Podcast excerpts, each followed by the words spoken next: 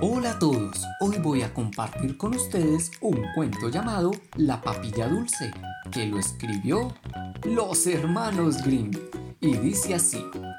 Érase una vez una pobre muchacha, inocente, que vivía sola con su madre y no tenía nada para comer.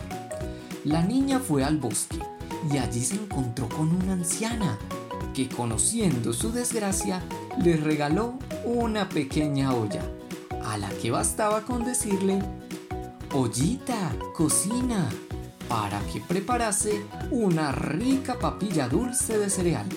Y diciéndole, Ollita, detente, dejaba de cocinar.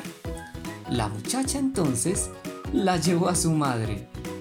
Llevó esta poderosa olla mágica y así se vieron libres de la pobreza y el hambre y comían tanta papilla como querían. Una vez que había salido la muchacha, dijo a la madre, mmm, ten mucho cuidado con la ollita, debes poner atención para cuando la pongas a cocinar y para cuando finalice de cocinar. La madre mmm, dijo, claro, claro, hija, está bien.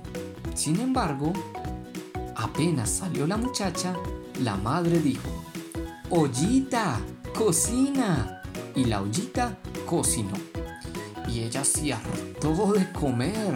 Luego quiso que la ollita dejara de cocinar. Pero se le había olvidado la fórmula, las palabras mágicas. Así que la ollita siguió cocinando y cocinando y la papilla se salió por los bordes. Pero aún así siguió cocinando y cocinando e inundó la cocina. Y luego la casa de al lado. Y luego la calle. Como si quisiera saciar al mundo entero. Originando una situación difícil para la que nadie encontraba remedio. Finalmente, cuando ya no quedaba más que una casa en todo el barrio, la niña regresó y dijo, Ollita, detente. La ollita dejó de cocinar, claro, pero todo el mundo quiso regresar a la ciudad y, pues bueno, como esta estaba cubierta de papilla, tuvieron que comer todo lo que había a su paso para poder llegar a su destino. Fin.